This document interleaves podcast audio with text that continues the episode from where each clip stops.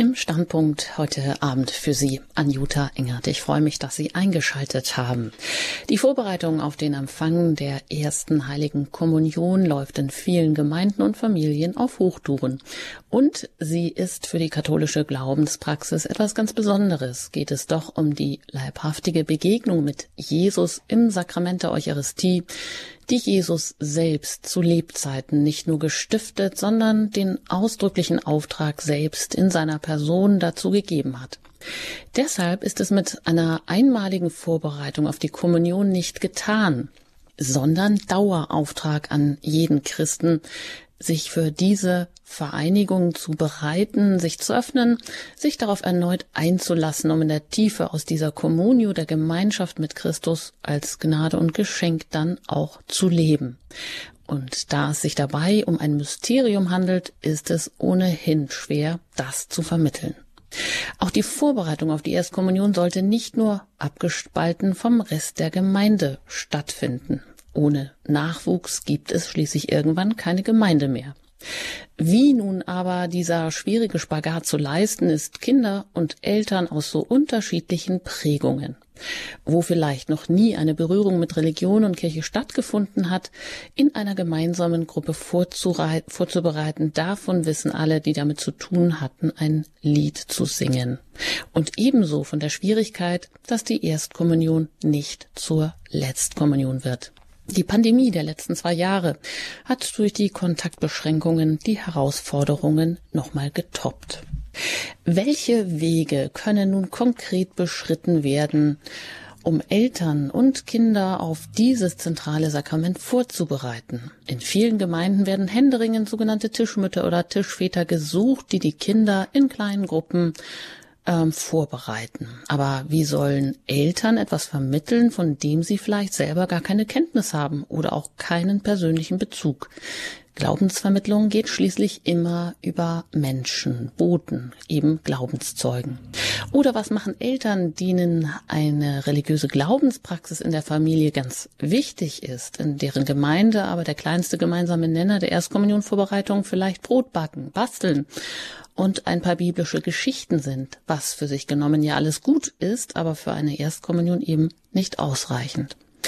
Sie sehen, wie schwierig es ist, heute eine für alle Beteiligten gute, am Glauben orientierte Erstkommunionvorbereitung auf die Beine zu stellen oder Sie wissen es längst aus eigener Erfahrung. Wir sind heute im Gespräch mit Monsignore Georg Austen, dem Generalsekretär des Bonifatiuswerkes der deutschen Katholiken und sind gespannt, welche praktischen Hilfestellungen und katechetischen Bausteine das Bonifatiuswerk in seiner Erstkommunionvorbereitung mit an die Hand gibt.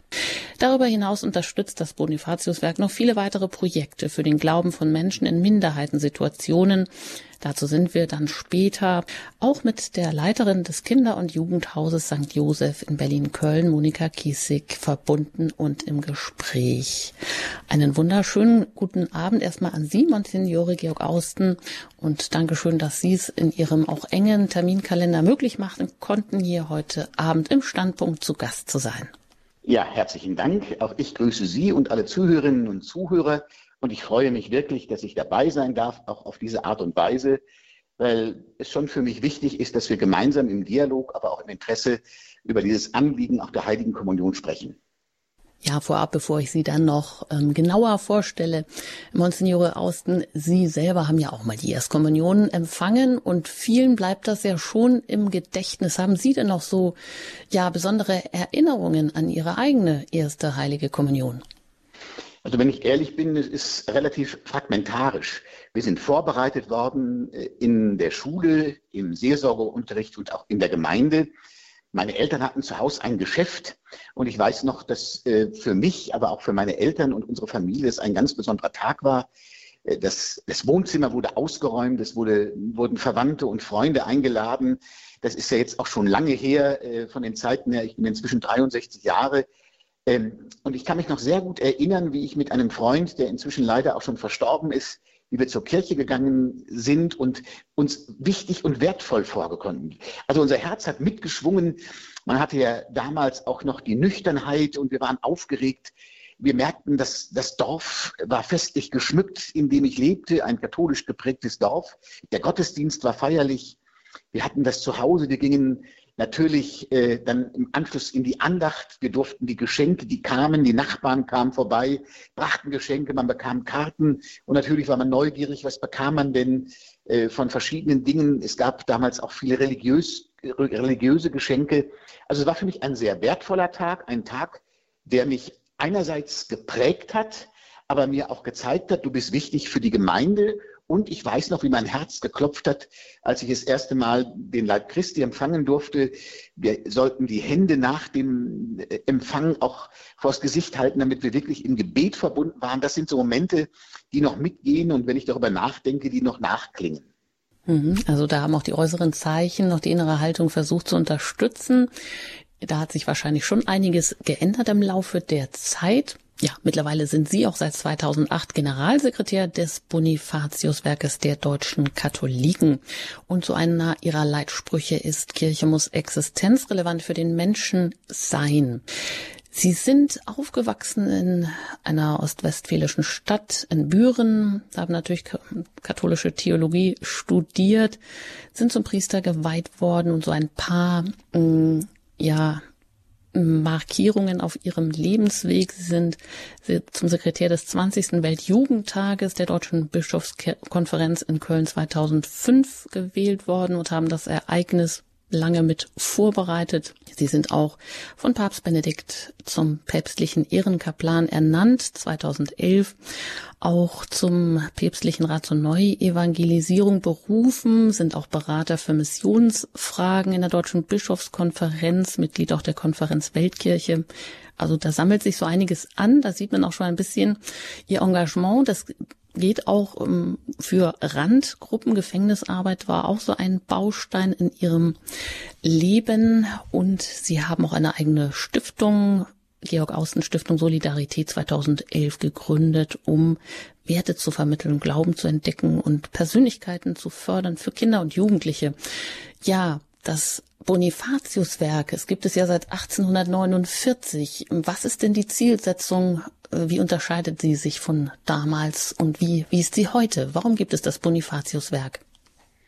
Das Bonifatiuswerk ist ja gegründet worden, wie Sie gesagt haben, 1849 von engagierten Priestern und Laien äh, in Regensburg, also in keiner Diaspora-Region. Und damals ist die Situation gewesen, auf der einen Seite waren in den Gebieten in Deutschland die Katholiken, auf der anderen Seite waren die Protestanten, so sah die Welt äh, aus und man hat eben gesagt, wir möchten auch im Sinn des heiligen Bonifatius das Evangelium in die Welt geben, also die Welt aus dem Evangelium gestalten. Das war ein wichtiger Auftrag als Missionsverein für Deutschland. So steht es äh, in den alten Satzungen. Und gleichzeitig von Anfang an ist es ein Hilfswerk der Solidarität gewesen. Wie können wir Glaubensbrüder und Schwestern, die zahlenmäßig in einer Minderheitensituation leben, nicht allein lassen? Durch den Bau von Kirchen, durch Fahrzeuge, durch die Unterstützung in der Seelsorge, äh, in vielen anderen Bereichen, im karitativen, im sozialen Bereich und vor allen Dingen auch im Kinder- und Jugendbereich, was die Glaubensbildung angeht, aber auf der anderen Seite auch die Gemeinschaftserfahrung. Später kam dann 1974 äh, ganz Nordeuropa dazu, also von äh, Dänemark, Norwegen, Schweden, Finnland, Island bis Grönland, wo der Katholikenanteil zwischen einem bis drei Prozent beträgt, aber wo wir eine ganz andere kirchliche Situation derzeit haben. Eine sehr internationale junge Kirche, materiell arm, aber eben eine neue Heimat bietend. Das ist ein Auftrag für uns auch im Bonifatiuswerk. Und dann mit dem äh, Fall der Mauer kam auch dann noch Estland und Lettland dazu als Diaspora-Gebiete in Osteuropa. Seitdem hat sich unsere Zielsetzung nicht verändert. Wir haben für uns das Leitwort keiner soll alleine glauben. Das ist Ziel und Auftrag zugleich, eben zeitgerecht die Botschaft des Evangeliums weiterzugeben, zu leben, aber auch oft erst eine Erstevangelisierung mit zu ermöglichen, Berührungspunkte, aber auch Glaubensgemeinschaft und Erfahrungen auch zu unterstützen. Wir machen das ja nicht selbst im Bonifatiuswerk, sondern in jedem Bistum gibt es ein diözesanes Bonifatiuswerk und wir unterstützen vor allen Dingen in zahlenmäßigen Gebieten, wo die Katholikinnen und Katholiken in einer Minderheitensituation sind. Und da hat sich in Deutschland sehr viel verändert. Wenn ich heute nach Ostdeutschland schaue, dort sind etwa 75 bis 80 Prozent der dort lebenden Menschen, die keiner Konfession, sie sagen oft, wir sind religionsfrei angehören. Eine ganz andere Herausforderung. Aber ich denke, auch in katholisch geprägten Gebieten erlebe ich nicht nur eine Diaspora-Situation von den Zahlen her, sondern dass Menschen auch da allein in ihrem Glauben sind, wenn es um den praktizierten Glauben geht, den gelebten Glauben. Äh, also wo ich eher sage, es ist eine Glaubensdiaspora.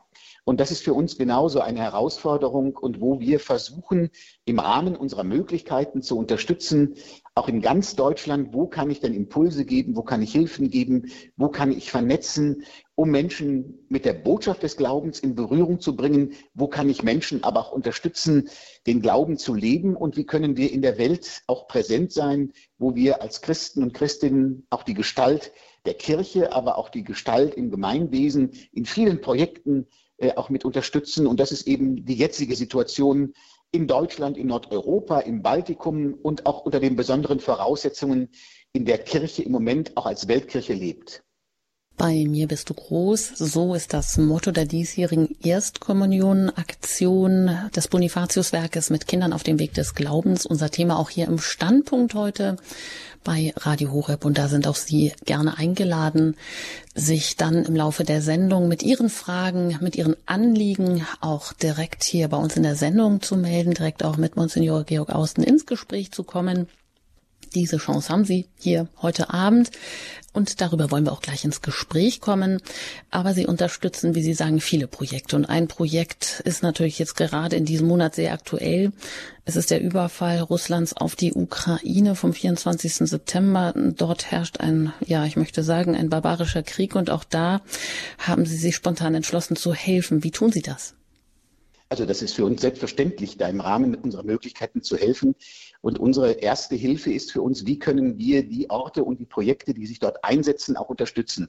Beispielsweise haben wir leihweise für eine ukrainische Gemeinde Bonnibusse. Wir haben ja 600 Bonnibusse, äh, die unterstützend in Deutschland unterwegs sind, zur Verfügung gestellt, um Hilfsgüter an die Grenze zu transportieren, aber auch Geflüchtete zurückzuholen.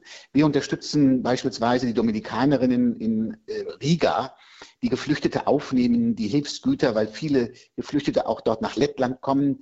Ähm, wir sind in Berlin dabei, in der Manege, wo sie auch äh, Kinder und gerade betrifft es ja Kinder und Frauen, die zu uns kommen. Wie kann ich die Geflüchteten aufnehmen? Wie kann ich ihnen begegnen? Wie können wir Räumlichkeiten zur Verfügung stellen? Wie können wir Hilfsmittel auch transportieren? Also das sind die Dinge, die wir sehr massiv auch tun und ähm, wo wir auch sagen, wie können wir die Leute, und da bin ich sehr beeindruckt und auch dankbar, bei aller Ohnmacht, die wir auch spüren und allen Ängsten, dass wir dort auch sagen, wo können wir euch dann auch koordiniert unterstützen in Hilfsgütern mit den Flüchtlingen. Jetzt ist die Hilfe notwendig und jetzt müssen wir auch anpacken. Aber es gibt auch sehr viele, die vor Ort auch zu Friedensgebeten einladen. Wir haben unsere Praktikanten, äh, die auch in den Ländern mit sind. Also das ist auch das, was wir hier vor Ort auch mit tun, sowohl bei uns im Bonifatiushaus, aber auch an vielen anderen Stellen, wo ganz praktisch geholfen wird, wo miteinander gebetet wird, wo Solidarität gezeigt wird und wo wir jetzt gucken, wo können wir auch unterstützen, dass konkrete Hilfe geleistet wird über das Bonifatiuswerk.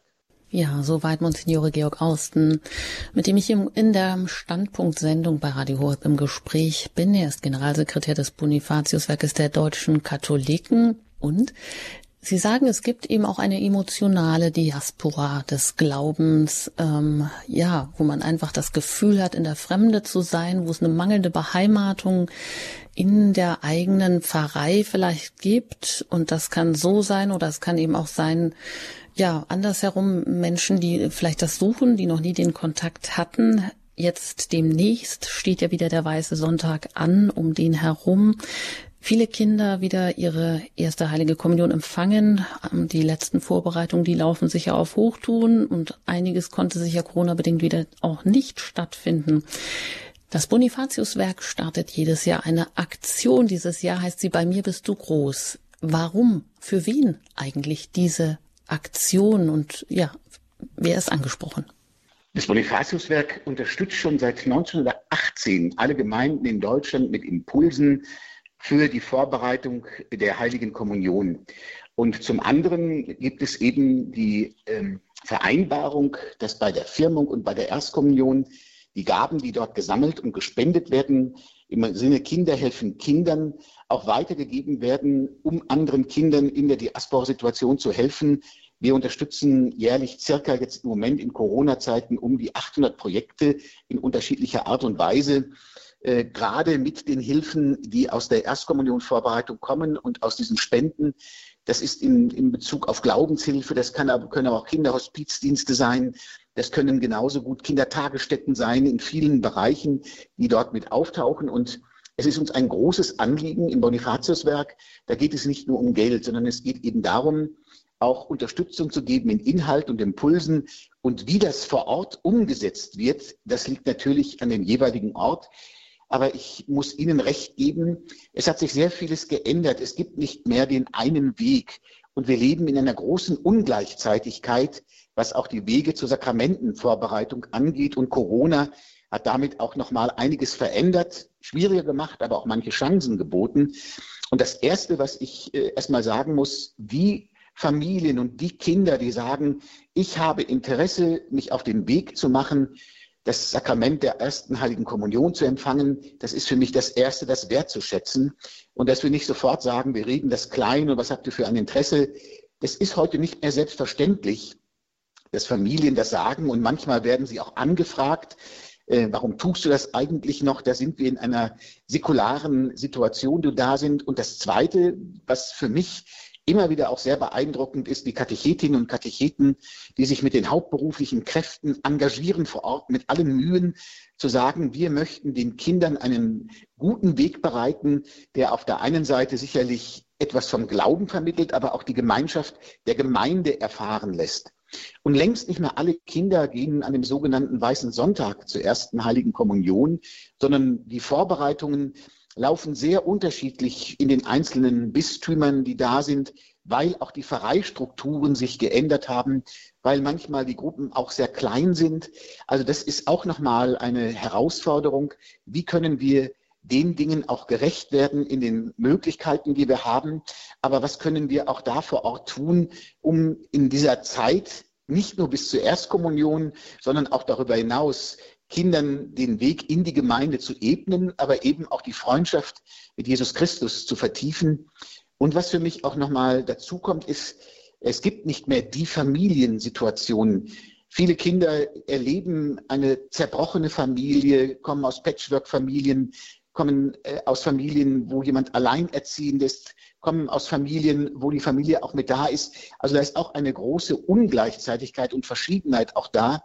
Und das eben zu bündeln und dazu sagen, wie können wir einen roten Faden legen, wie können wir als Gemeinde einladend sein, aber wie können wir auch äh, zum Glauben hinführen, dass es ein Fest wird, was die jungen Menschen prägt, aber auch was die Menschen, die Erwachsenen, ob das die Eltern sind oder auch vielleicht die Paten oder Großeltern sind, was sie mitnimmt. Und die gilt es auch im Blick zu haben. Mhm. Also ein großer Spagat, der da zu leisten ist, aber überhaupt erstmal geht es darum, auch, mm, ja, Eltern, Kinder und auch alle Beteiligten an dieser Erstkommunion-Vorbereitung überhaupt wertzuschätzen, wahrzunehmen und dass sie das überhaupt machen.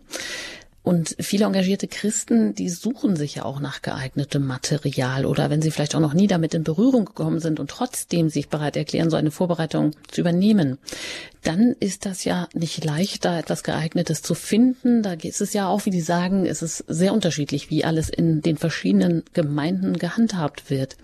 Manchmal wird ja auch Material vorgegeben, äh, von dem Pastoralteam oder von der Gemeinde, was dann auch verwendet werden muss. Aber wie erfahre ich denn davon, wenn ich das jetzt vielleicht gar nicht weiß, ähm, dass es das Bonifatiuswerk gibt, dass es, dass Sie da Materialien auch wirklich jetzt ganz konkret für die Vorbereitung, also genau für Tischmütter, Tischväter, für Gruppenleiter zur Verfügung stellen und wie komme ich denn daran, wenn ich das jetzt so gar nicht weiß? Also wo wird es, wie, wird es publik gemacht? Ja, also wir sind äh, wirklich froh und ähm, dass sehr vielen unser Material bekannt ist. Es wird jedes Jahr ein Leitwort. In diesem Jahr ist es bei mir, bist du groß, angelehnt an die Zachäus-Geschichte. mit einem Motivplakat äh, dann auch erstellt, was in vielfältigen Formen auch zur Verfügung gestellt wird. Wir haben einen religionspädagogischen Beirat, der eben auch mit äh, verschiedenen Frauen und Männern äh, besetzt ist, die Materialien, was auch zeitgerecht ist, für die Gemeinden, für die Familien zur Verfügung gestellt wird. Wir schreiben jedes Jahr alle Gemeinden in Deutschland an, also alle verantwortlichen pastoralen Mitarbeiterinnen und Mitarbeiter, die das Material von uns bekommen. Die können auch bestellen. Das ist kostenfrei. Wir haben natürlich bei uns auf der Homepage des Bonifatiuswerkes äh, auch die Materialien kostenlos zum Downloaden zur Verfügung gestellt äh, wo man das auch mit aufgreifen kann. Wir haben einen Erstkommunion-Newsletter, der regelmäßig im Jahr erscheint, gerade um eben die verschiedenen Gruppierungen und Multiplikatoren in den Gemeinden zu unterstützen. Und wir haben bei uns im Bonnie Shop, so heißt das, eine ganze Menge auch an unterstützendem Material, was man bestellen kann bei uns, aber auch sinnvolle Geschenke, die zur Erstkommunion passen. Und da bemühen wir uns schon sehr, dass die Dinge auch für Kinder und Familien ansprechend sind, aber wo auch Ideen, Impulse, Gebete, Materialien äh, auch aufgegriffen werden. Und wir stellen oft fest, dass manchmal die Materialien aus den vergangenen Jahren auch genommen werden oder das Aktuelle. Und wir sehen dann ganz oft, dass gerade das Motivplakat zur Erstkommunion in sehr vielen Gemeinden genutzt wird und sozusagen einen Rahmen bilden kann, der sich in den Gottesdiensten widerspiegelt, aber auch in der Vorbereitung bis hin zur Gestaltung der Erstkommunionkerze oder der Einladungskarte und auch der Gottesdienste, die vor Ort da sind. Und das sind ja verschiedene Dinge. Es geht ja nicht nur um den Gottesdienst, der zum Erstkommunion Sonntag gefeiert wird. In manchen Gemeinden ist es so, dass Kinder manchmal in der Familie allein den Erstkommuniontag feiern. In anderen ist es so, dass manche kleineren Orte zusammengefasst werden. Aber das Wichtige finde ich eben, dass Familien äh, und dass Kinder auch die Gemeinschaftserfahrungen haben. Das ist gerade das, was ich mit, mit der Erstkommunion auch verbinde. Und da versuchen wir Elemente äh, auch zu fördern. Auch es geht ja oft auch um die Vorbereitung auf das Sakrament der Buße, was damit verbunden ist. Äh, und da eben Unterstützung und Hilfe zu geben in dem Rahmen, was möglich ist. Aber wie das vor Ort umgesetzt wird, wir haben so kleine Hefte auch gemacht, Kirche im Kleinen äh, heißen die, die stehen in vielen Kirchen, wo auch nochmal äh, die Erstkommunien erläutert wird, auch für, gerade für Erwachsene, die oft nicht mehr diese Informationen haben oder auffrischen wollen. Da versuchen wir einfach eine ganze Reihe Hilfen zu geben. Hm. Sie geben also auch ein Begleitheft mit Impulsen heraus, eben das ähm, Motto der diesjährigen Erstkommunionaktion des Bonifatiuswerkes Bei mir bist du groß in Anlehnung an die Zachäus-Geschichte. Ähm, man kann also auch da beispielhaft sich äh, so Module herunterladen oder auch bekommen, wie man einzelne Gruppenstunden leiten kann oder Vorschläge, wie man sie gestalten kann. Wo legen Sie denn da Schwerpunkte in der Katechese der Erstkommunionvorbereitung, Monsignore Austen? Ja, also ein erster Schwerpunkt ist, dass wir immer auch versuchen, mit unseren Leitworten ein biblisches Motiv aufzugreifen oder einen Zugang zur Heiligen Schrift auch zu ermöglichen. Ein zweiter wichtiger Aspekt und eine Notwendigkeit ist ja auch, dass Kinder lernen oder Zugänge bekommen, angefangen, äh, ein Gotteshaus zu verstehen oder für sich auch zu erschließen, damit man da etwas mehr zu Hause wird oder wo ich auch Step by Step Gottesdienste mitfeiere und miterlebe, die Elemente auch kennenlerne, wenn ich mehr und mehr auch in die Glaubensgemeinschaft hineinwachse. Dann natürlich auch Zugänge zum Sakrament. Es bleibt ein Mysterium, was Sie eben beschrieben haben. Aber wie finde ich auch Zugänge, die Kindern erschlossen werden können bei allem Geheimnischarakter, angefangen vom Werdegang des Brotes bis zum Verständnis, das Weizenkorn muss sterben, bis hin, äh, dass wir auch Anknüpfungspunkte bieten im Laufe des Kirchenjahres. Wir haben gerade einen Buch äh, herausgegeben, mit Kindern durch das Kirchenjahr zu gehen, mit vielen Impulsen, wie man auch die Bräuche, auch den Sinn von kirchlichen Festen erschließen kann. Und das ist ja auch gerade etwas sehr Positives, wo Kinder sehr offen für sind, in der Familie diesen Weg auch mitzugehen, aber auch in der Gemeinde auch mit eingebunden zu sein. Ich kann später vielleicht auch nochmal einige ganz praktische Beispiele erzählen aus meiner Erfahrung oder meiner Gemeinde. Aber das ist nochmal ein Schwerpunkt, den wir eben mit aufnehmen. Und ein ganz wichtiger Punkt ist eben für uns auch, wie können auch die Gemeinschaftserfahrungen als Kirche sein? Äh, und da geht es um die Kinder, aber es geht vor allen Dingen, wie werden denn auch die Katechetinnen und Katecheten begleitet? Es reicht ja nicht, dass ich sage, hier habt ihr ein Materialheft und guckt da mal, sondern für viele ist es auch oftmals eine Auseinandersetzung mit dem eigenen Glauben äh, oder wo manche auch neue äh, Möglichkeiten entdecken, den Weg des Glaubens mit den Kindern zu gehen und vielleicht auch für sich nochmal neue Ansatzpunkte zu finden. Und das finde ich ganz wichtig, dass man gerade diese Menschen nicht allein lässt, äh, sondern neben den Kindern auch die Eltern oder die Katecheten mit einzubeziehen. Und ich denke auch nochmal dann Berührungspunkte zur Gemeinde sucht, wo eben auch die Erstkommunionkinder mit auftauchen, sich vorstellen können oder jetzt in der österlichen Bußzeit beim Kreuzweg dabei sind oder an anderen Gottesdienstformen. Wir haben Gebetspatenschaften, zu denen man einladen kann. Und das finde ich eben auch gut, äh, da wo man, je nachdem, wie das vor Ort auch sieht, auch solche Berührungspunkte sucht und Begegnungspunkte. Das gehört für mich dazu, gerade wenn oftmals viele Kinder, und da muss ich auch ehrlich sein, wenn ich sonntags bei uns in die Dörfer gehe und den Gottesdienst feiere, da sind oft sehr wenig Kinder da. Und man kann es ja nicht beklagen, sondern man kann die wertschätzen, die da sind und mehr und mehr auch durch Partizipation versuchen, ihnen Berührungspunkte zu geben und die Eltern in der Form auch mitzunehmen. Und da wird viel Engagement hineingelegt. Und ich hoffe, das gelingt. Auch Corona, wie gesagt, hat manches erschwert. Aber da sind viele auch sehr kreativ geworden. Ja, soweit Monsignore Georg Austen vom Erstgeneralsekretär des Bonifatiuswerkes, das Hilfswerk für den Glauben. Und wir sind heute im Standpunkt bei Radio Horeb mit ihm in Gespräch. Es geht um die Erstkommunion. Das Motto, das diesjährige Motto der Erstkommunionaktion des Bonifatiuswerkes lautet, bei mir bist du groß, mit Kindern auf dem Weg des Glaubens. Und da haben auch Sie dann demnächst die Möglichkeit, sich mit Ihren Fragen direkt hier in der Sendung zu beteiligen, direkt an Monsignore Georg Austen zu wenden. Ja, wenn Sie auch ganz konkrete Fragen haben, wo, wie kann ich die Erstkommunionvorbereitung gut gestalten oder wo bekomme ich vielleicht noch etwas her? Oder ja, wenn Sie Schwierigkeiten haben, auch in der eigenen Gemeinde, das vielleicht auch ja, mit Zusammenklang mit den Erwachsenen, mit den Eltern, aber auch mit den Gemeindemitgliedern zu gestalten dann sind Sie auch herzlich gerne eingeladen, sich zu Wort zu melden. Die Hörernummer gebe ich an dieser Stelle schon einmal durch. Das ist die 089517008008. Aber vorab sind wir dann jetzt auch noch im Gespräch mit Monika Kiesig. Sie leitet das St. Josef Haus in Berlin-Neukölln und das ist mehr als ein Kinderheim.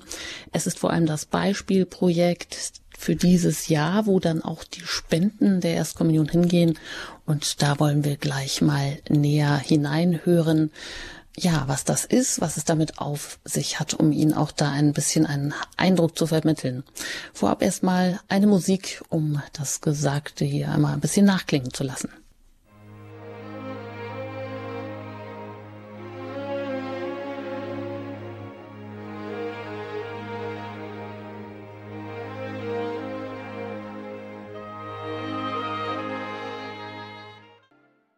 Sie haben eingeschaltet bei Radio Röp im Standpunkt. Heute mit dem Thema Erstkommunion. Bei mir bist du groß. Das ist der, das Motto der diesjährigen Erstkommunionaktion des Bonifatius Werkes mit Kindern auf dem Weg des Glaubens und ist auch heute hier unser Thema.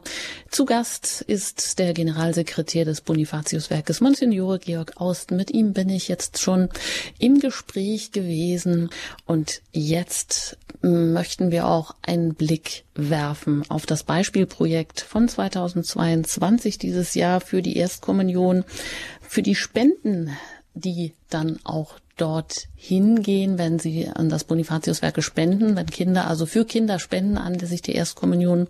Und das ist das St. Josef Haus in Berlin Neukölln. Es ist ein Kinderheim. Und wir hören jetzt erst einmal in einen Beitrag vom Bonifatiuswerk hinein, um einen Eindruck von diesem Haus zu bekommen.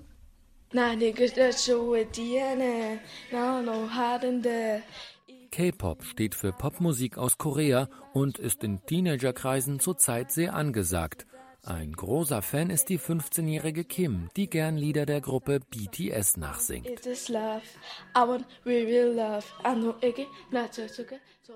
Es macht halt einfach Spaß, sich zu bewegen und den Beat zu fühlen, die Musik zu fühlen. Und wenn halt die Musik angeht, ich mir die Kopfhörer reinstecke, schließe ich meine Augen und lasse meinen ganzen Stress einfach fallen. Also sozusagen wie so ein schwarzes Loch. Anders schaffe ich sonst den Tag nicht, weil sonst, weil ich schlafe halt in der Nacht kaum. Auch jetzt, wo Corona immer noch ein Thema ist, lenkt sich Kim ab und macht oft die stressbefreiende Musik an. Seit die 15-Jährige ein Baby ist, hatte sie keinen Kontakt zum Vater. Auch die Bindung zur Mutter ist abgerissen. Seit sieben Jahren lebt das Mädchen daher im Kinder- und Jugendhaus St. Josef in Berlin-Neukölln und ist immer wieder mit Vorurteilen konfrontiert. Wenn ich halt erzähle, dass ich hier heim wohne, gucken mich alle immer so an, so richtig geschockiert. Oh mein Gott, sie ist ein Heimkind oder so. Was die meisten halt nicht wirklich draußen sehen, ist halt, dass es halt nicht so schlimm ist, wie sie früher es im Heim war. Weil es gibt halt immer noch dieses, ja, ist es so schlimm? Müsst ihr euch das äh, Fernsehgucken verdienen? Dürft ihr nicht raus? Also diese Vorurteile zu den Heimen. Guck mal, guck mal. Gut an der guck Stelle mal, da, da, guck mal. Spielnachmittag in einer der Wohngruppen. Paris, London und Wilhelmshaven heißen die Kinder-WGs, in denen die Erzieherinnen um Leiterin Monika Kiesig wirken. 32 Plätze hat das schon 1905 gegründete Kinderheim, sagt Kiesig. Früher sagte man halt Kinderheim, ne? Und, ähm, aber der Begriff Kinderheim ist leider Gottes so ein bisschen in Verruf geraten durch die ganze Geschichte. Aber ich verwende ihn eigentlich trotzdem ganz gerne, von wegen Heimat geben, Kindern Heimat geben. Und ähm, das ist genau das, was wir hier machen. Ne? Also ich sage immer, wir sind das Zuhause der Kinder so wie sie zu Hause nicht mehr sein können bei ihren Eltern, weil die Eltern in der Lage nicht sind, nicht in der Lage sind, da so ähm, ein gutes Zuhause zu bilden, werden wir das zweite Zuhause für sie. Und ähm, versuchen das so familienanalog wie nur irgendwie zu gestalten. Sehr viele Kinder verbringen den größten Teil ihrer Kindheit hier bei uns. Wenn es darum geht, den Spielplatz neu zu gestalten oder neue Einrichtungsgegenstände zu kaufen, unterstützt das Bonifatiuswerk das katholische Kinderhaus in der Berliner Diaspora schon seit langem. Monsignore Georg Austen ist Generalsekretär des Bonifatiuswerks und erklärt warum. Diese Einrichtung zeigt auf beeindruckende Weise, was es heißt, sich füreinander einzusetzen. Passend zum Leitwort unserer Erstkommunion-Aktion 2022, bei mir bist du groß, erfahren hier die Kinder und Jugendlichen in der Haltung der christlichen Nächstenliebe Hilfe und Unterstützung, die sie brauchen. Denn jeder Mensch zählt. Ja, soweit der Beitrag, den wir jetzt hier eingespielt haben vom Bonifatiuswerk über das zweite Zuhause, das St. Josef Haus in Berlin-Neukölln. Das mir erst als ein Kinderheim, wie wir jetzt auch schon von Monika Kiesig gehört haben. Und jetzt haben wir sie direkt hier in der Sendung. Ich freue mich, dass Sie heute Abend auch hier zu Gast sein kommen können. Herzlich willkommen, Frau Kiesig. Schönen guten Abend.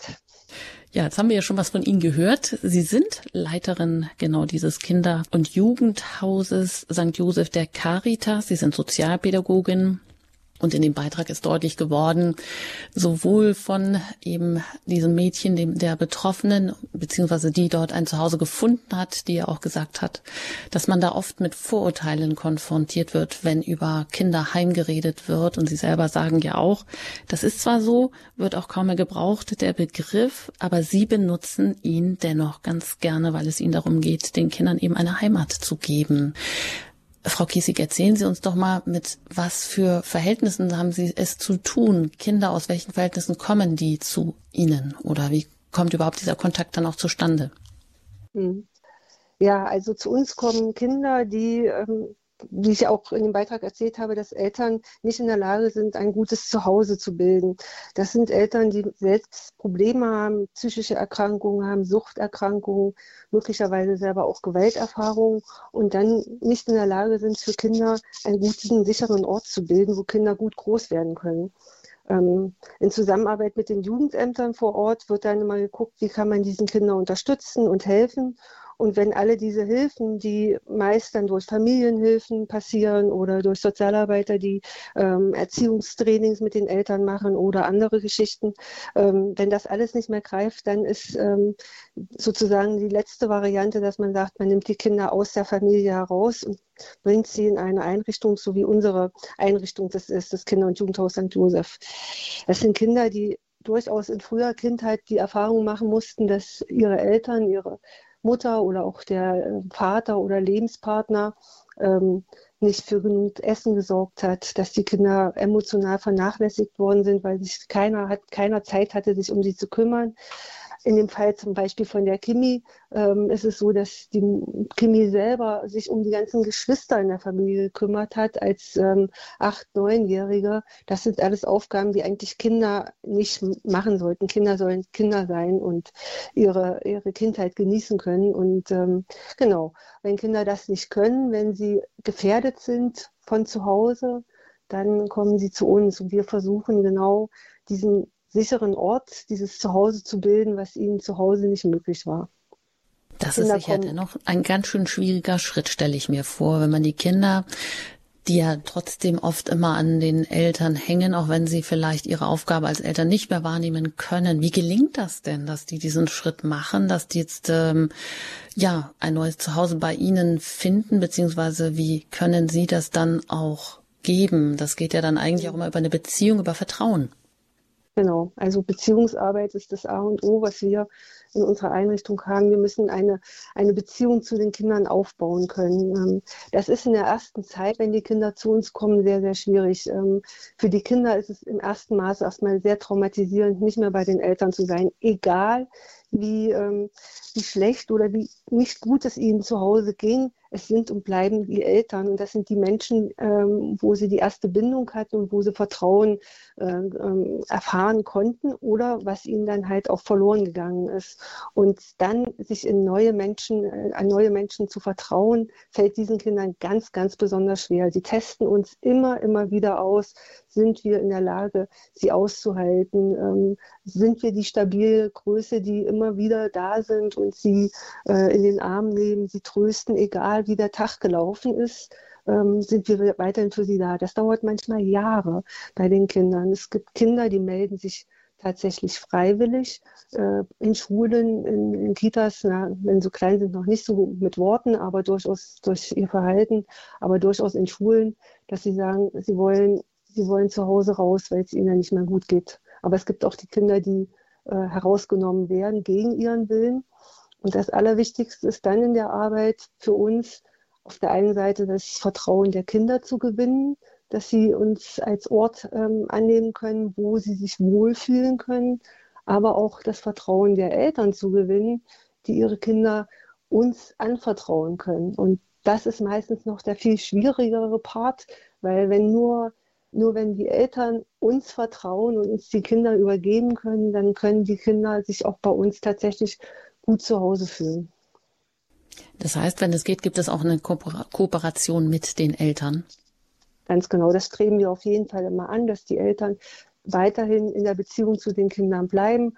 Und es gibt nicht wenige Eltern, die ähm, die Unterbringung ihrer Kinder bei uns als, äh, als Entlastung und als Hilfe äh, annehmen können, weil sie merken, sie selber brauchen mehr Raum, mehr Zeit, um ihr Leben auf die Reihe zu bekommen. Und dafür, da ist kein Raum und keine Zeit mehr für die Kinder. Und sie merken selber, wie schlecht es ihren Kindern gibt. Das sind ja meist, manchmal auch Kinder, äh, Eltern, die aus ihrer Kindheit selber heraus diese äh, Mangelerfahrung gemacht haben, sage ich und ähm, dann erleben sie, dass es den Kindern es bei uns gut geht, ihren Kindern gut geht und dann können sie eine gute Beziehung trotzdem halten und aber diese ganze anstrengende Erziehungsarbeit, sage ich mal, wie wir müssen aufstehen, es müssen Hausaufgaben gemacht werden, Zähne putzen, äh, ähm, äh, Dienste in der Küche zu machen, das äh, ist bei uns und aber sie haben trotzdem eine gute Bindung. Es gibt aber auch die Eltern, die ähm, nach wie vor äh, diese Unterbringung, die äh, Wohnen bei uns äh, nicht gut finden und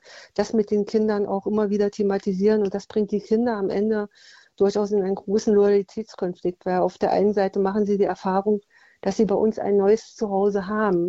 Das benennen sie tatsächlich auch als mein Zuhause. Sie kommen gerne nach der Schule zu, ihnen, zu uns ins Haus rein, gehen wieder in ihr Zimmer, freuen sich auf die Gruppe und machen, machen die Erfahrung, dass es immer was zu essen da. Es ist immer ein Mensch da, der sich meine Sorgen anhört. Da ist immer jemand, dem ich, äh, mit dem ich spielen kann.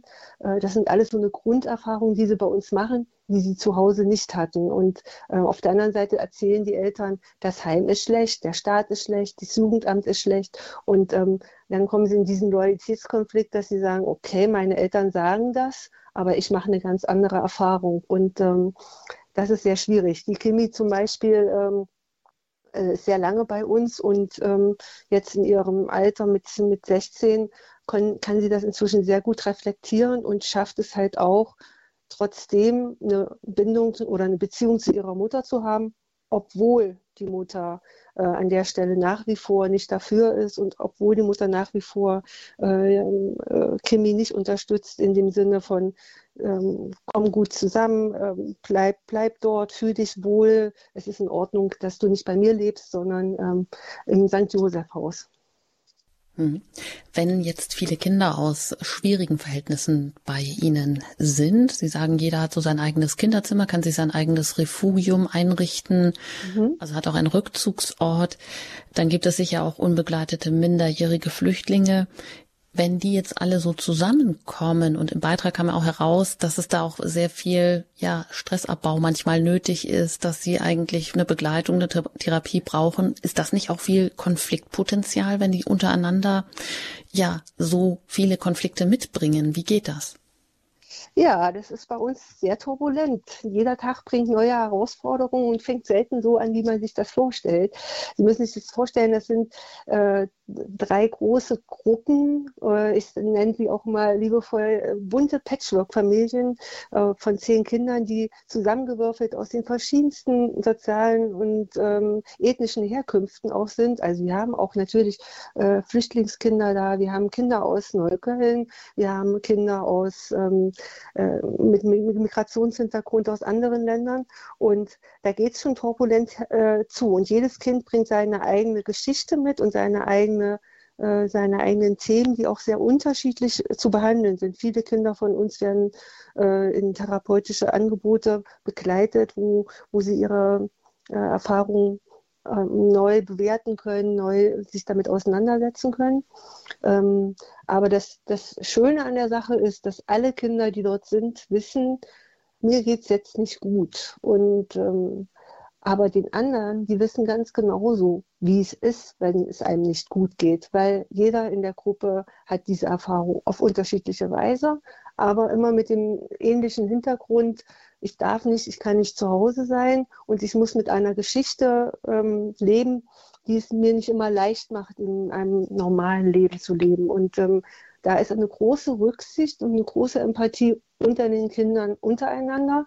Nichtsdestotrotz wird sich natürlich auch mal gestritten und ähm, dann gibt es äh, Konflikte und ähm, die müssen dann halt miteinander ausgehalten und ausgehandelt werden. Und das ist genau das, was die Kinder bei uns lernen, trotz ihrer Geschichte, trotz ihrer schwierigen Lebenssituation, aus der sie kommen, einen, einen, einen festen Boden unter den Füßen zu bekommen, mit denen sie ihr weiteres Leben gestalten können. Und das ist halt, ich kann Konflikte anders lösen, als ich Hause zum Beispiel gesehen habe mit Schläge oder mit Liebesentzug. Äh, es, es gibt die Möglichkeit, sich auszutauschen und weiterzukommen. Und wenn diese Erfahrung bei den Kindern äh, gemacht werden kann bei uns, dann ist das ein guter Baustein, dass sie ähm, in ihrem zukünftigen Leben auch gut weiterkommen und ähm, trotz der schwierigen Anfangsbedingungen ein, ein sehr, sehr wertvolles Leben für sich finden können. Jetzt sind Sie auch als katholische Einrichtung von der Caritas ja eben das St. Joseph Haus in Berlin-Neukölln, das zweite Zuhause, das Sie mit diesem Kinderheim bieten möchten für Kinder, die zu Hause nicht mehr leben können. Welche Rolle spielt denn der Glaube für Sie persönlich auch, vielleicht als Kraftquelle, aber auch ähm, für die Kinder? Haben die da auch Berührungspunkte mit dem Glauben? Ja, durchaus sehr unterschiedlich, ähm, aber sehr wohl vorhanden. Also wie gesagt, wir sind eine katholische Einrichtung, St. Joseph, der ist, wenn man mal uns in die Einrichtung unten reinkommt, steht da ein, äh, eine schöne, ein schönes Bildnis von ihm und äh, die Kinder fragen danach, wer ist das, warum heißen wir St. Joseph und nicht Villa Kunterbund. Ähm, dann kann ich die Geschichten erzählen, die Erzieher können die Geschichten erzählen. Wir leben in Berlin, einer sehr säkularen Stadt mit wenig Christen und wir leben noch mal mehr in Neukölln, ähm, wo es ähm, auch viele andere religiöse Erfahrungen gibt und auch viele andere äh, Religionen da sind, auch bei uns im Haus. Wir haben also auch bei uns im Haus Kinder, die muslimisch äh, glaubens sind oder ähm, überhaupt nicht oder protestantisch. Also die allermeisten haben ähm, keine, keine, keinen Gottes, also keine religiösen Erfahrungen im Sinne von äh, Glauben zu leben, in eine Kirche zu gehen und eine Moschee, sondern eher so ein, so ein Gefühl von, da ist etwas. Und dieses, da ist etwas, ist eine Sache, die wir sehr wohl mit den Kindern äh, thematisieren und ihnen immer wieder zeigen, was, es, was das sein könnte, was es da gibt zwischen Himmel und Erde, was mehr ist als nur ähm, die, äh, die Existenz hier vor Ort. Ich nenne das mal vorsichtig das, das Göttliche oder das, das Transzendente erfahrbar machen für die Kinder. Und ähm, da helfen so eine Feste wie Weihnachten und Ostern, wo dann wir tatsächlich auch die erzählen, warum feiern wir hier Weihnachten. Also es ist jetzt kein Geschenkefest, wo man einen Baum aufstellt, sondern dann ist die Geburt Christi oder Ostern. Und was hat die Fastenzeit damit zu tun? Das sind durchaus Sachen, die wir den Kindern beibringen oder erzählen und ihnen auch erfahrbar machen. Und aus einer persönlichen Authentizität heraus äh, ist das äh, sehr gut vermittelbar. Also ich zum Beispiel äh, bin gerade zur Fastenkur und faste und das ist durchaus eine Geschichte, die ich den Kindern mitgebe. Warum mache ich das? Und das machen auch die Erzieher auch. Das ist ähm, eine ganz wichtige Aufgabe, gerade von den Erziehern, von ihrem Leben, von ihren eigenen religiösen, christlichen Erfahrungen zu berichten. Und dann gibt es das eine oder andere Kind, was dann den Wunsch hat, ähm, auch in die Kirche zu gehen oder am Religionsunterricht teilzunehmen. Wir haben einen engen Kontakt mit der Pfarrgemeinde bei uns in Neukölln, die, wo die Kinder mit zur religiösen Kinderwoche mitkommen können oder bei den Sternsingern. Und dann ist manchmal auch beim Krippfest, äh, Krippenspiel, sage ich dann gerne, ein kleines muslimisches Schaf dabei, weil einfach der Junge gerne beim Krippenspiel mit dabei sein möchte, ähm, aber er selber eigentlich ähm, aus einer Familie kommt, die muslimisch ist. Ähm, das ist so eine, eine offene Spiritualität, wo ich sage, dass Kinder die Erfahrung machen können, es gibt mehr als das, was man sieht und hört. Hm, da gibt es also eine ganze Menge von Anknüpfungspunkten auch für den Glauben. Abschließend vielleicht noch die Frage, wenn das, wenn Spenden, die Spenden des Bonifatiuswerkes, auch der diesjährigen Erstkommunionkinder ähm, in Ihr Haus fließen, gibt es da bestimmte Dinge, äh, die Sie dringend brauchen oder die Sie anschaffen oder wo die Spenden hineinfließen, dass Sie konkret so benennen könnten? Hm. Also es ist so, dass ähm, so ein Kinderheim ähm, durch die äh, Einkünfte, also durch die Entgelte, die wir bekommen, wenn Kinder da sind, vom Jugendamt grundsätzlich durch äh, grundfinanziert sind. Aber was wir mit den, was wir darüber hinaus machen, ist genau das, diese Räume zu eröffnen, äh, mehr zu erfahren, mehr, ein, ein, ein mehr an, an, an an Lebensqualität, ein Mehr an Spiritualität. Wir bauen gerade unser Haus um und entsteht ein Raum, den nenne ich Oase. Das soll ein Raum werden, in dem Kinder einfach Ruhe finden können, wo sie vielleicht auch Sachen finden können, wo sie zu sich kommen können. Kimi hat das so schön vom Tanzen erzählt äh, und äh, Kimi wartet sehr sehnsüchtig auf diesen Raum, bis der jetzt fertig wird, weil das für sie zum Beispiel ein Raum ist, wo sie mal runterkommen kann, wo sie mal tanzen kann. Andere Kinder kommen runter, indem sie einfach mal äh, auf Kissen einboxen müssen, weil sie einfach ihre ganze Wut und ihre ganzen Ärger über verschiedenste Situationen oder Lebensgefühle loswerden können. Aber wir, wir wollen den Raum auch nutzen für Kinder, die Trennungserfahrungen gemacht haben, wo Menschen verstorben sind, Eltern zum Teil verstorben sind oder auch andere Verwandte und man dann dort einen Raum hat, wo man eine Form findet zu trauern. Darüber zu reden, warum passiert ausgerechnet mir das? Warum muss ich ins Kinderheim und warum bin ich nicht in einer guten Familie geboren worden? Warum ist meine Mutter äh, Alkoholikerin? Das sind so lebenskritische Fragen, die die Kinder stellen. Und ähm, da ist so ein Raum, der sozusagen fern der, äh, der Wohngruppe, nicht, also nicht fern, der ist im Haus, aber außerhalb der Wohngruppe nochmal so einen spirituellen Raum schafft, wie eine Kirche, sage ich mal, im, im St. Joseph. Dafür werden zum Beispiel die Mittel verwendet, die wir vom Bonifatiuswerk bekommen. Oder aber auch für Ausgaben, wo wir mit den Kindern Erlebnisse schaffen, die einfach wichtig und notwendig sind, die Eltern auch machen, wie ähm, Freizeitaktivitäten, das Eis im Urlaub. Äh, das ist alles Sachen, die bei uns eher streng oder knapp bemessen sind an finanziellen Ressourcen und die aber das Leben bunt und wertvoll machen. Und äh, da sind wir sehr dankbar, wenn wir Unterstützung bekommen, um den Kindern genau das zu bieten, damit dieses Gefühl von Zuhause, Heimat, Familie entstehen kann. Vielen Dank, Frau Kiesig, für die lebendigen Eindrücke, die Sie hier uns schildern. Als Leiterin des St. Joseph Hauses in Berlin-Neukölln, wo Sie Kindern ein zweites Zuhause geben möchten und das auch wieder dieses Jahr unterstützt wird vom Bonifatiuswerk, vielleicht auch von den Ihren Spenden, die Spenden Ihrer Kommunionkinder. Ja, das regt uns doch vielleicht dazu an, über das eine oder andere nachzudenken, auch nicht mehr alles so selbstverständlich zu nehmen. Vielen Dank, Frau Kiesig, auch, dass Sie Ihr Fasten ähm, unterbrochen haben, sag ich mal, um hier heute auch zu Gast zu sein in der Sendung. Alles Gute Ihnen auch weiterhin beim Fasten und natürlich auch für Ihre Arbeit mit den Kindern. Vielen Dank und auf Wiederhören, Frau Kiesig. Dankeschön, auf Wiederhören. Ja, dann geht es weiter hier mit einer Musik und ich darf Sie gerne einladen, wenn Sie mögen, wenn Sie Fragen haben, etwas, was Ihnen unter den Nägeln brennt, alles rund um die Erstkommunion oder über die Erstkommunionaktion des Bonifatiuswerkes, des Hilfswerks für den Glauben an den Generalsekretär Monsignore Georg Austen, der jetzt Ihnen hier auch noch für Ihre Fragen zur Verfügung steht dann tun Sie das gerne jetzt unter der 089 517 008 008. Sie können natürlich auch gerne vom Ausland aus anrufen, dann müssen Sie die 0049 vorneweg wählen und dann die 89517 008 008. Die Hörernummer ist für Sie freigeschaltet und nach der Musik geht es hier weiter gerne auch mit Ihren Fragen.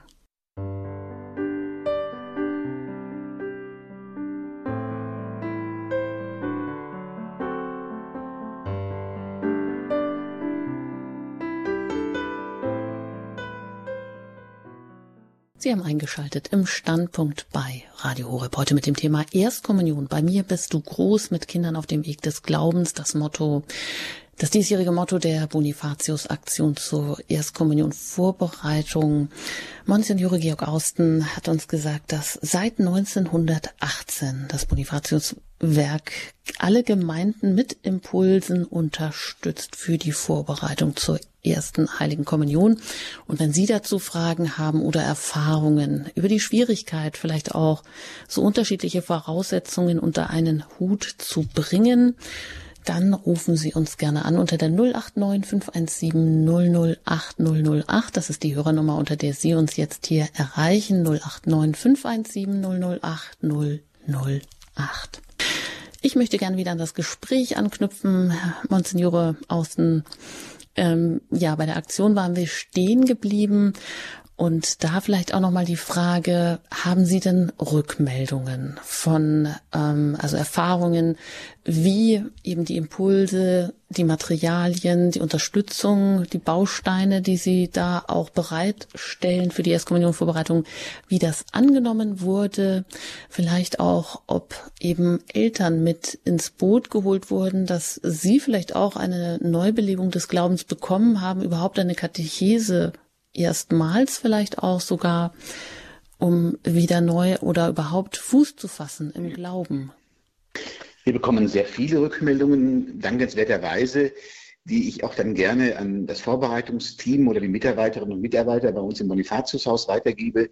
Sehr dankbare, also so zum einen, was die Qualität angeht, der Impulse, die gegeben werden, aber auch zum jeweiligen ähm, Plakat oder zum äh, Motivbild, was da geht. Wir bekommen auch viele Rückmeldungen, wenn Sie mal eine Internetrecherche mit dem jeweiligen Leitwort auch eingeben.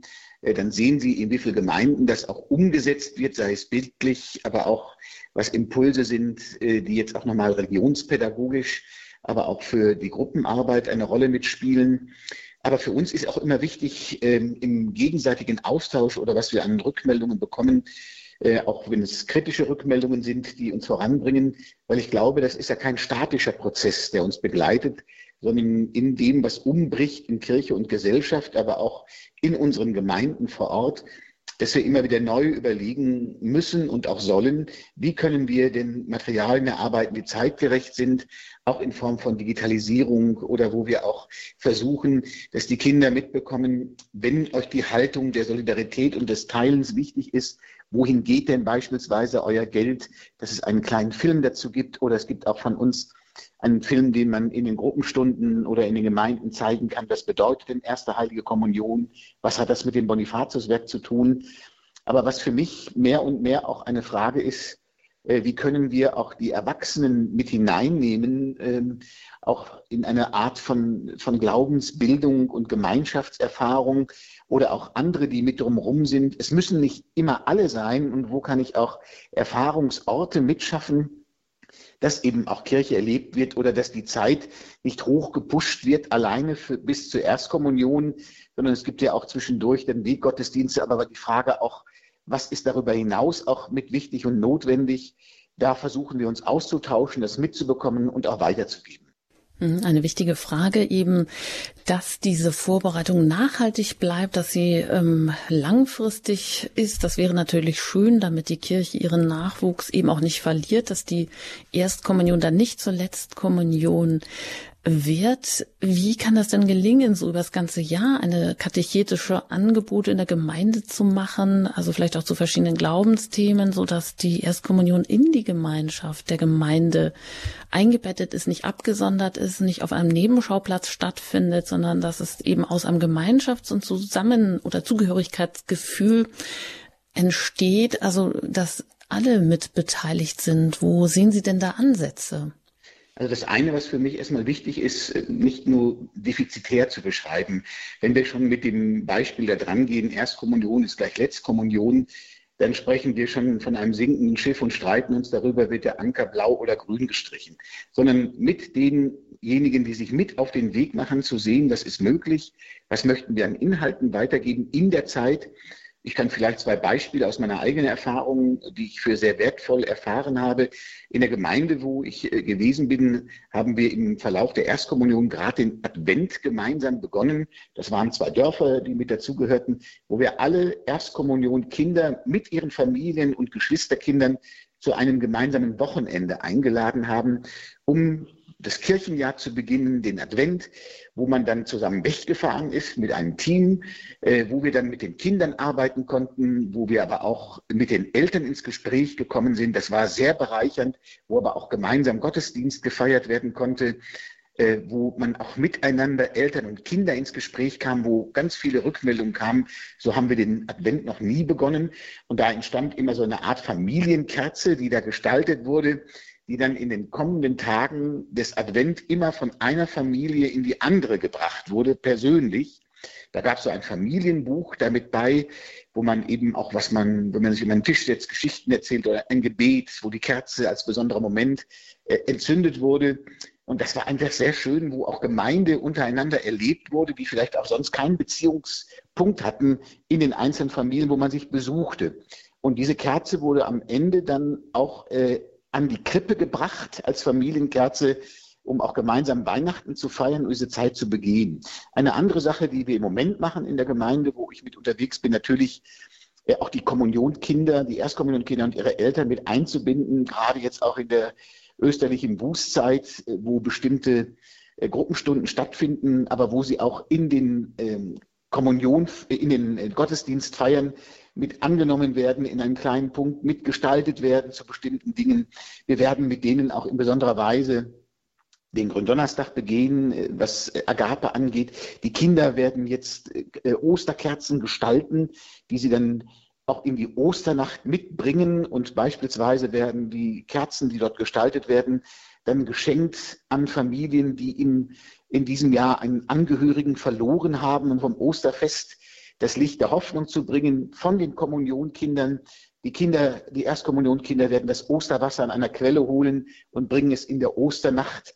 Man kann dann diese Symboliken auch erklären und auch aufnehmen. Und da glaube ich, gibt es eine ganze Reihe von Momenten, auch im Laufe des Kirchenjahres. Das muss nicht immer das Große sein.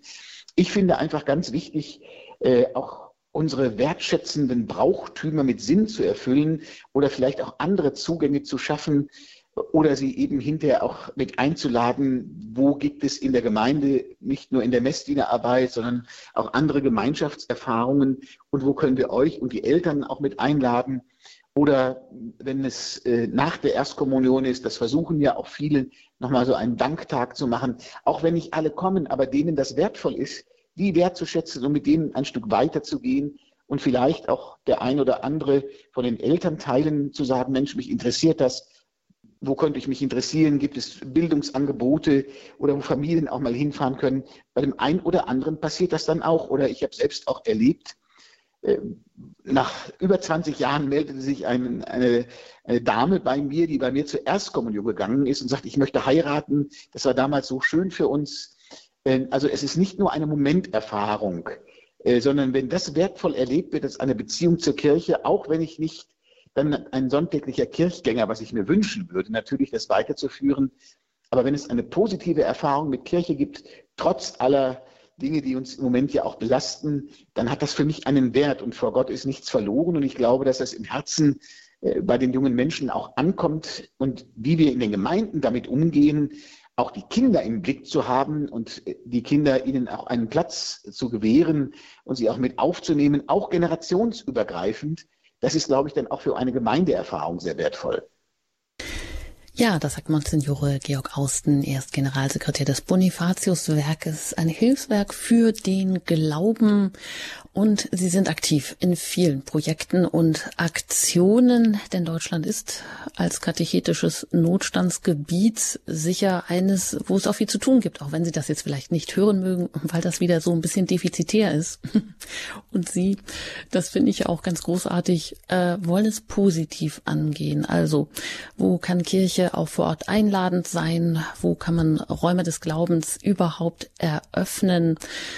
Ja, wo man einfach Gemeinschaft stiften kann, wo man Menschen einfach auch in ihrem Menschsein und ihren, in ihren Anliegen abholen kann. Und eine weitere Aktion, die ähm, ist ja auch die Firmenaktion. Denn damit geht es ja dann irgendwann auch weiter. Viele gaben ein Geist, so das Motto der diesjährigen Aktion. Und da schreiben sie in dem Begleitheft auch, ähm, das heißt, es gibt, es sind ähm, Erfahrungen von Jugendlichen, die sie gemacht haben, wo die Frage im Raum stand, was für einen Gottesbezug sie haben. Und da lese ich gerade eine vor, die ich hier zitiere aus dem Begleitheft. Da schreibt ein Firmling, sage ich jetzt mal, mein Glaube bedeutet mir sicherlich etwas, nur ich weiß nicht, ob ich mit Gott etwas anfangen kann. Ich denke eher an so eine Kraft, die alles in der Welt zusammenhält. Aber die Kirche ist schon okay. Die macht ja auch viel für andere. Und jemand anders schreibt, Jesus ist mir wichtig. Er hat viel Gutes getan. Wir brauchen solche Menschen wie Jesus zur Orientierung. Ich bin mir auch sicher, dass Jesus heute noch lebt in anderen Menschen. Das ist ja eher interessant und macht uns vielleicht hellhörig oder wo wir denken, ist ja erstaunlich. Das hätten wir vielleicht auch gar nicht erwartet. Wie gehen Sie denn an diese Firmaktion heran, Monsignore Austen? Also das, was Sie gerade beschrieben haben, ähm, ich bin nicht relationsfremd, äh, aber ich glaube, dass äh, auch mit manchen Enttäuschungen, mit denen wir natürlich auch leben und mit manchen Vorzeichen, mit denen wir als Kirche oder als Gemeinschaftserfahrung auch leben, dass die Gottesfrage, die wachgehalten werden soll, aber das Wichtige ist, und das lernen wir ja gerade auch in der Diaspora-Situation, inwieweit habe ich auch eine Glaubensgemeinschaftserfahrung, die lebendig ist. Und wenn ich beispielsweise nach Island gehe, wo eine Gemeinde 600 Kilometer im Durchmesser hat, dann passiert vieles auch in der Vorbereitung in den einzelnen Familien, die da sind. Und ähm, das gilt auch ähnlich für mich, ob das die Erstkommunion oder Firmenvorbereitung ist. Es ist in vielerlei Hinsicht eine Beziehungsarbeit. Denn ich kann Glauben ja nicht anerziehen, äh, auch in einer gewissen Zeit, ob ich auf die Erstkommunion oder Firmung vorbereite, der Glaube braucht Glaubenszeugen und einen Weg miteinander zu gehen. Nicht umsonst ist ja auch Jesus beim Emmausgang mit den Jüngern einen Weg gegangen, war offen und wach für das, was sie bewegt und hat ihnen versucht, auf diesem Weg den Sinn der Schrift zu eröffnen und hat auch gespürt, dass ihnen das Herz brennt. Und das gilt auch für mich in der Vorbereitung auf das Sakrament der Firmung, der Stärkung des Heiligen Geistes auch immer mit diesen beiden Eckpolen, die da sind. Das eine ist natürlich die Frage der Glaubensbildung. wie können wir auch in einen Diskurs kommen über die Inhalte des Glaubens, die unseren Glauben prägen, über die Werte des Glaubens, des christlichen Glaubens, aber wie können wir auf der anderen Seite auch einen Zugang zur Kirche, zur Gemeinschaftserfahrung auch mitschaffen, denn vieles, was dort erfahren wird, muss auch erlebt werden und da eben auch Räume und Orte der Begegnung zu schaffen. Oder Sie haben eben auch vorgelesen von jungen Menschen. Das ist natürlich in dieser Zeit und das Firmenalter ist ja auch sehr unterschiedlich, so wie wir es in Deutschland zumindest mitbekommen. Und wenn sich die Firmenbewerber anmelden, das ist ja erstmal so ein erster Schritt zu einer Entscheidung, möchte ich mich den Firmen lassen, dass sie auch in konkreten Projekten mitarbeiten, in sozial-karitativen Projekten oder in anderen Erfahrungen von Kirche und vielleicht manchmal erst wieder Step by Step herangeführt werden von dem, was da ist. Und ich glaube schon, dass junge Menschen auch auf der Suche sind, äh, was Sinn und Orientierung gibt, aber eben auch nach Personen und Persönlichkeiten, die ihnen äh, gegenüberstehen, die sie ernst nehmen aber die auch ruhig mal in die Reibung gehen können und dürfen und auch in eine Konfrontation mit den Werten, die wir haben, in vielen Fragen, die junge Menschen begegnen. Und Sie haben ja in Ihrer Eingangsmoderation gesagt, ja, es geht nur nicht um nicht nur darum, Nachwuchs zu haben, sondern ohne junge Menschen sieht unsere Kirche wirklich alt aus. Äh, und die Jugendlichen und die Kinder sind nicht erst Kirche von morgen. Heute haben wir mit denen zu tun, damit morgen Kirche gelebt werden kann oder auch weitergeht. Und für viele ist gerade auch in den Vorbereitungen nicht mehr der Moment, wo Glaube weitergegeben wird, sondern ist an manchen Momenten eine Erstevangelisierung oder Neuevangelisierung, äh, auch mit den Inhalten. Deswegen ist für mich ganz wichtig auch die Frage der Glaubensbildung, aber immer auch mit den Aspekten der Gemeinschaftserfahrung und wie erleben wir auch in einer Gesellschaft, dass Kirche sich für andere einsetzt, bis hin zu den Fragen auch bei jungen Menschen, wie geht es mit Gerechtigkeit, was ist mit Bewahrung der Schöpfung, wo gehen wir in eine Zukunft. Und das hat ja auch ganz, ganz eng mit unserem Glauben äh, zu tun und das auch durchsichtig zu machen, äh, dass der Glaube nicht etwas ist, was dazukommt, sondern dass der Glaube sozusagen der rote Faden ist, und wo viele Dinge übersetzt werden können in den Lebenswelten, in denen sie leben. Und viele sagen ja dann auch, was bringt mir das denn? Wo ist denn der Mehrwert des Glaubens? Äh, das sind häufig Fragen, die auch berechtigterweise von jungen Menschen gestellt werden. Mhm. Ja, wir sind hier im Gespräch über die Erstkommunion. Bei mir bist du groß mit Kindern auf dem Weg des Glaubens, aber es geht natürlich dann auch dieser Glaubensweg weiter.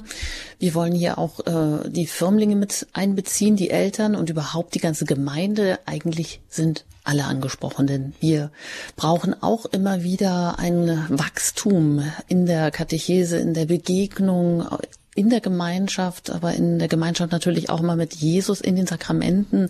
Das ist ja auch nie etwas, was einfach irgendwie aufhört, sondern ein lebenslängliches Wachsen. Insofern ist das schon ähm, ein Thema, was uns alle berühren könnte. Und ich darf Sie auch an dieser Stelle gerne nochmal einladen. Die verbleibende Viertelstunde, die haben Sie noch, um hier auch Fragen zu stellen unter der 089 517 008 008 oder auch uns ihre Erfahrungen mitzuteilen, sei es als Eltern, als Großeltern, als in irgendeiner Weise Beteiligte an der Erstkommunionvorbereitung oder auch Firmenvorbereitung.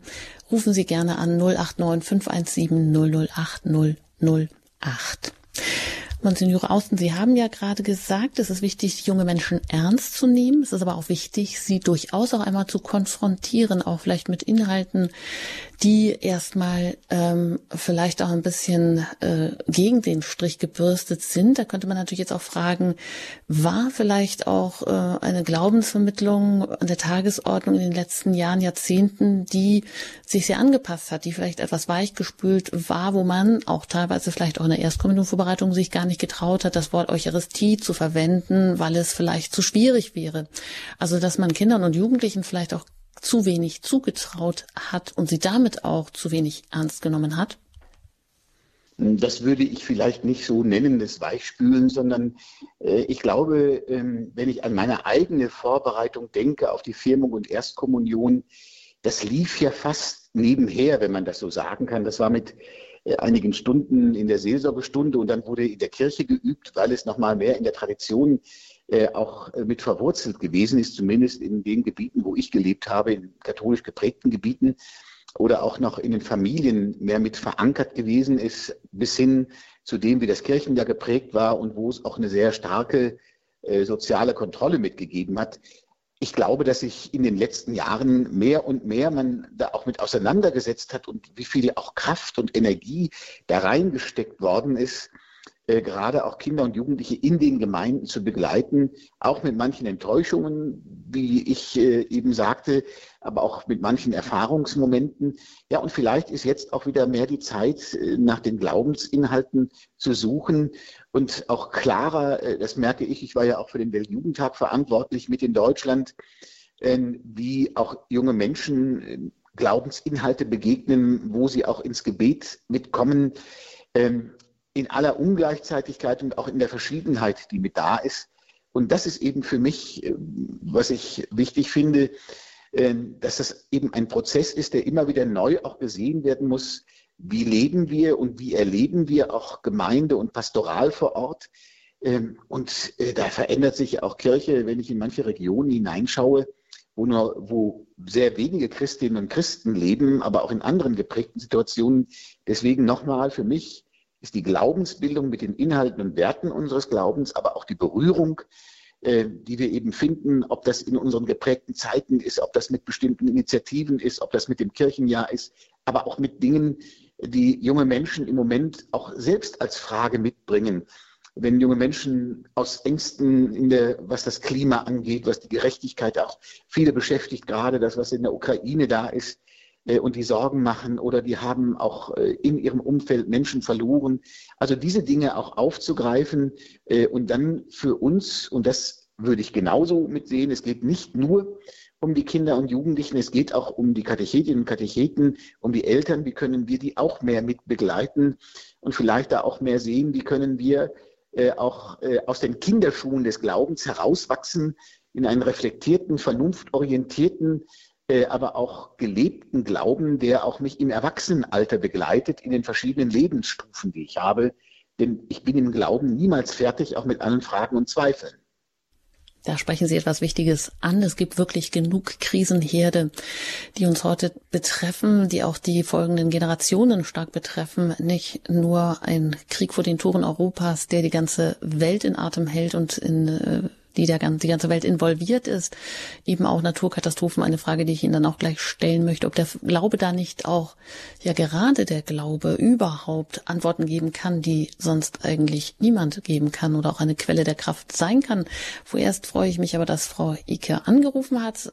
Hier in der Sendung darf ich Sie begrüßen aus Mannheim. Ich grüße Sie. Guten Abend. Ja, einen schönen guten Abend. Mein Name ist Ike. Ich ähm, sitze im Auto. Ich hoffe, dass man mich gut versteht. Ich höre Radio Horeb gerade im Auto. Sehr schön. Ja, man versteht Sie sehr gut. gut. Über DAB Plus. Alles klar. Wunderbar. Also es, es geht um Folgendes. Ähm, ich war vor zwei Jahren Katechetin bei meiner Tochter äh, mit einer anderen Dame zusammen. Und äh, was mir dabei aufgefallen ist, dass, die, äh, dass es ganz wichtig ist, was die Eltern den Kindern vorleben. Also ob die Eltern mit Gott gehen durchs Leben oder ob sie einfach äh, dem Kind das, wie der äh, Herr das eben sagte, anerziehen wollen, das funktioniert einfach nicht. Also wenn ich an, das kommt mir so ein bisschen so vor, als wenn es ein Event ist. So, dann haben wir jetzt die Kommunion, dann haben wir die Firmung, dann gibt es irgendwie Geld, dann kommen Verwandten zu, Verwandte zu Besuch. Und das ist irgendwie, mir fehlt so ein bisschen das Brennen ähm, teilweise der Eltern dieser Kinder, die, die, das, äh, die, die dieses Brennen dann auf die Kinder übertragen. Was mir auch aufgefallen ist, hat, äh, meine Tochter hat mir berichtet, dass aus ihrer Klasse, ähm, dass in dem katholischen Religionsunterricht, ähm, als gefragt wurde, wer das Vaterunser kennt, kannten das alle. Aber als gefragt wurde, wer das Gegrüßet seist du Maria kennt, kannten das zwei Personen, meine Tochter und ein polnisches Mädchen. Und sie kannte es nur auf Polnisch.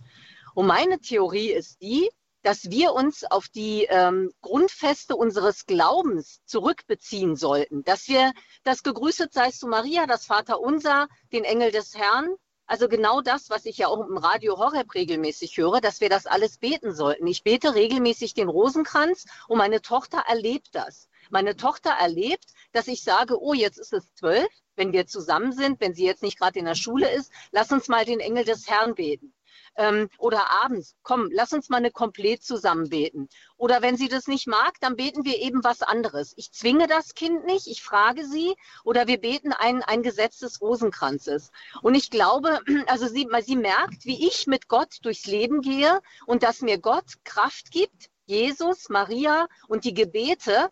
Und wenn das Kind das nicht erlebt zu Hause, dann äh, muss es diesen Weg alleine finden über Umwege zu Gott. Weil sonst nimmt es das Ganze nicht ernst und sieht es mehr so wie so eine Hülle. Man muss es jetzt eben machen. So wie zur Schule gehen, so machen wir das jetzt eben auch mit der Kirche. Und was ich erlebt habe in Bayern, da habe ich, da war ich in der Wallfahrtskirche Maria Brünnlein und habe erlebt, wie Kommunionkinder in der Kirche äh, da ist irgendeinem anderen Ort, die waren dort, haben dann auch einen Gottesdienst gefeiert und ich habe dann hinterher die Katecheten angesprochen und habe gesagt, also was mich wundert, die Kinder waren ja so ruhig und äh, da hat ja gar keiner irgendwie gemault oder gezappelt und dann haben die gesagt, na ja, ganz einfach, wir haben bei den Katechetenstunden, also bei diesen Kommunionstunden mit den Kindern, haben wir das Allerheiligste ausgesetzt und haben gesagt, jetzt ist Jesus mitten unter uns.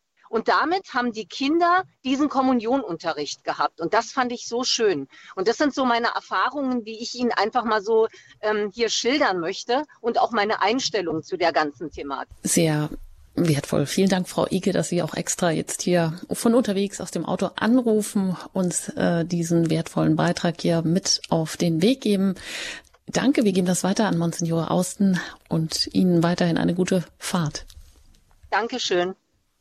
Ja, Monsignore Außen, Sie vielleicht dazu, was Frau Ike hier gerade aus Also ich kann nur noch mal bekräftigen, was Frau Ike auch gerade mit betont hat. Äh, Glaube kann nicht anerzogen werden, der will bezeugt werden. Das ist für mich das eine. Und das Zweite, natürlich ist es so, und ich habe ja versucht, die unterschiedlichsten Familienerfahrungen, in denen Kinder im Moment auch aufwachsen, und die Corona-Pandemie verstärkt es ja auch nochmal massiv, äh, dazu sagen, und das sehen wir auch als Bonifatiuswerk als, äh, als einen unserer Aufträge an, inwieweit können wir auch äh, Familien stärken, dass der Ort des Glaubens nicht nur im Gotteshaus der Kirche passiert oder im Seelsorgeunterricht, sondern inwieweit ist es auch präsent, ob das in den Gebeten ist, ob das in den Tageszeiten, die wir auch mit haben, aber auch in den Kirchen geprägten Zeiten, die mit auftauchen. Also was ich allerdings auch glaube, diese Selbstverständlichkeit, äh, die es früher vielleicht gegeben hat oder teilweise noch gibt, je nachdem, in welchen Regionen man aufwächst, die gibt es in Zukunft nicht mehr. Vielleicht kann das auch eine Zahl verdeutlichen. Es gibt natürlich unterschiedliche Gründe, aber in den letzten zehn Jahren, also von 2000, im Jahre 2010 hatten wir in Deutschland knapp 225.000 Kinder, die zur Erstkommunionfeier gegangen sind.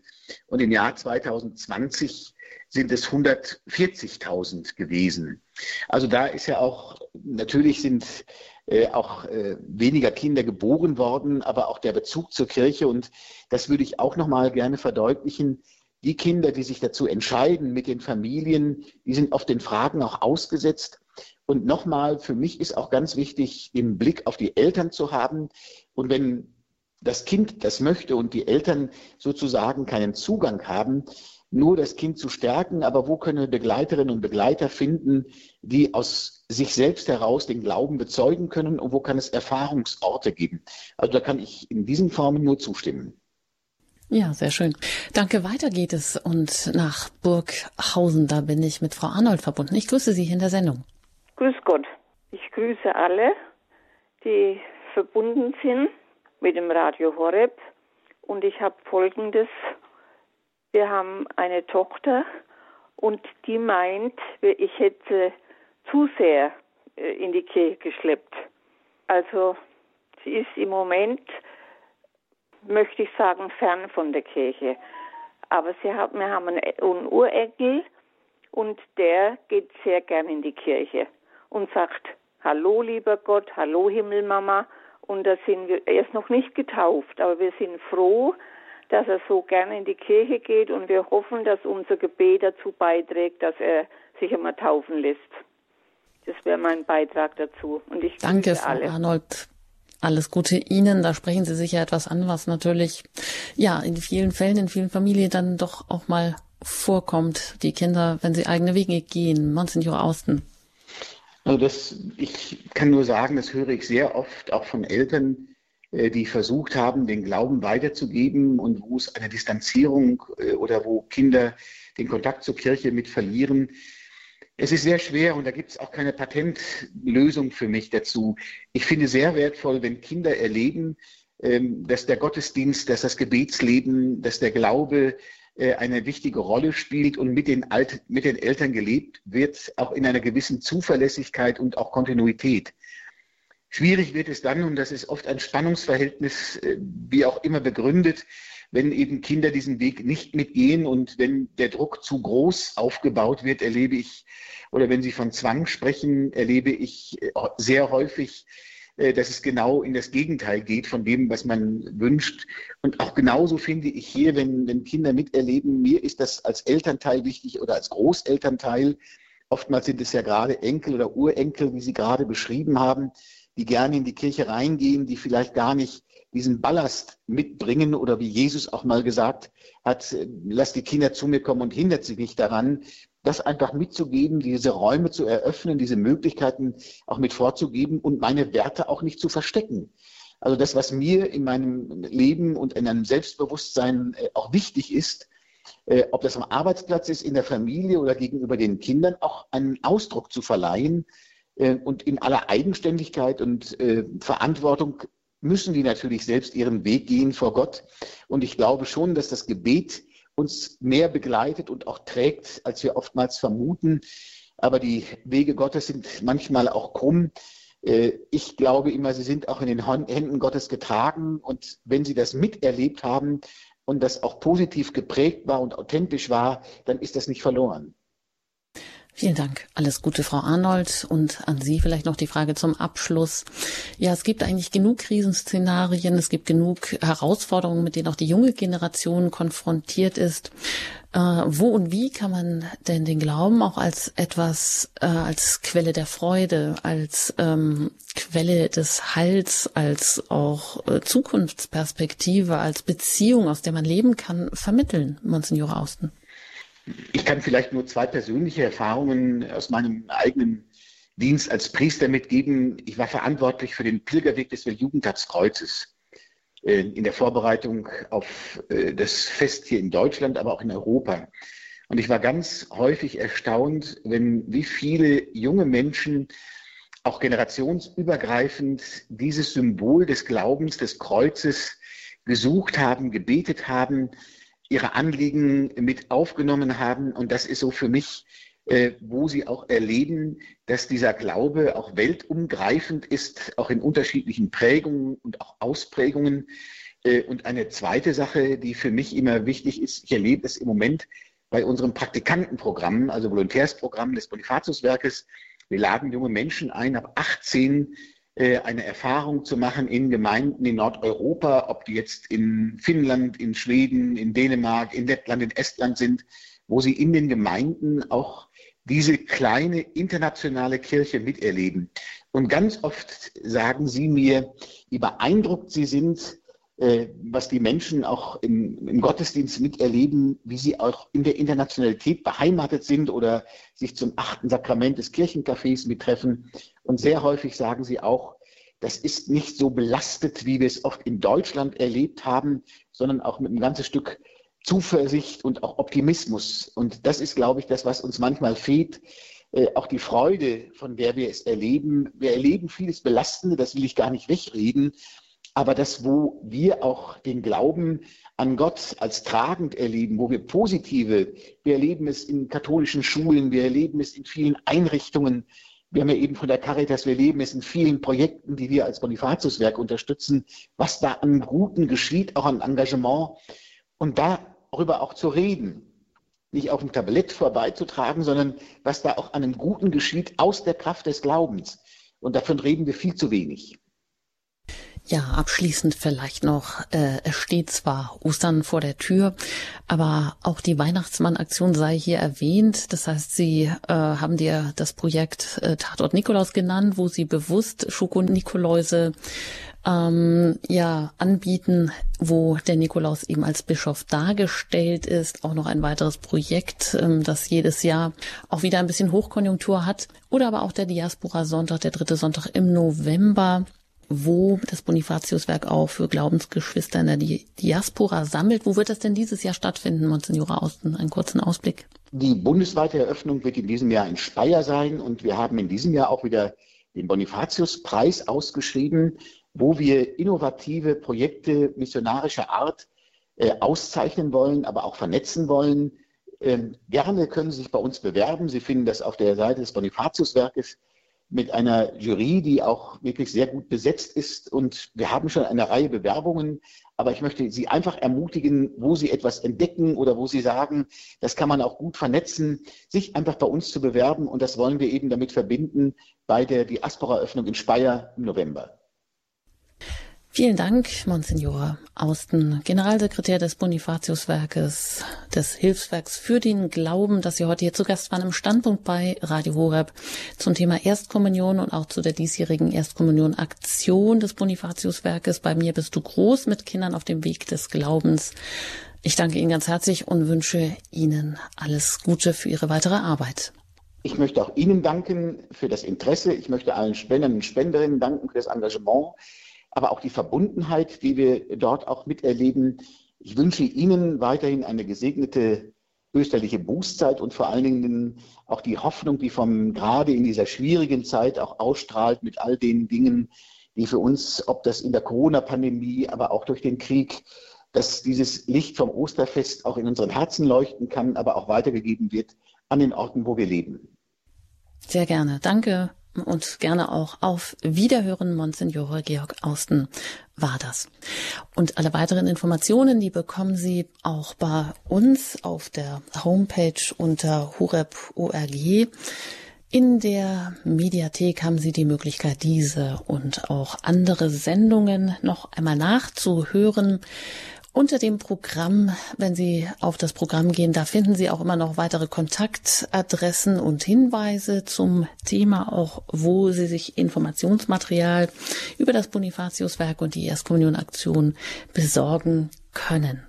Auch noch hier der Hinweis auf die nächste Standpunktsendung am kommenden Sonntag. Da geht es um Christinnen im Fadenkreuz von Islamisten. Hört ihre Schreie von dem Hilfswerk Kirche in Not.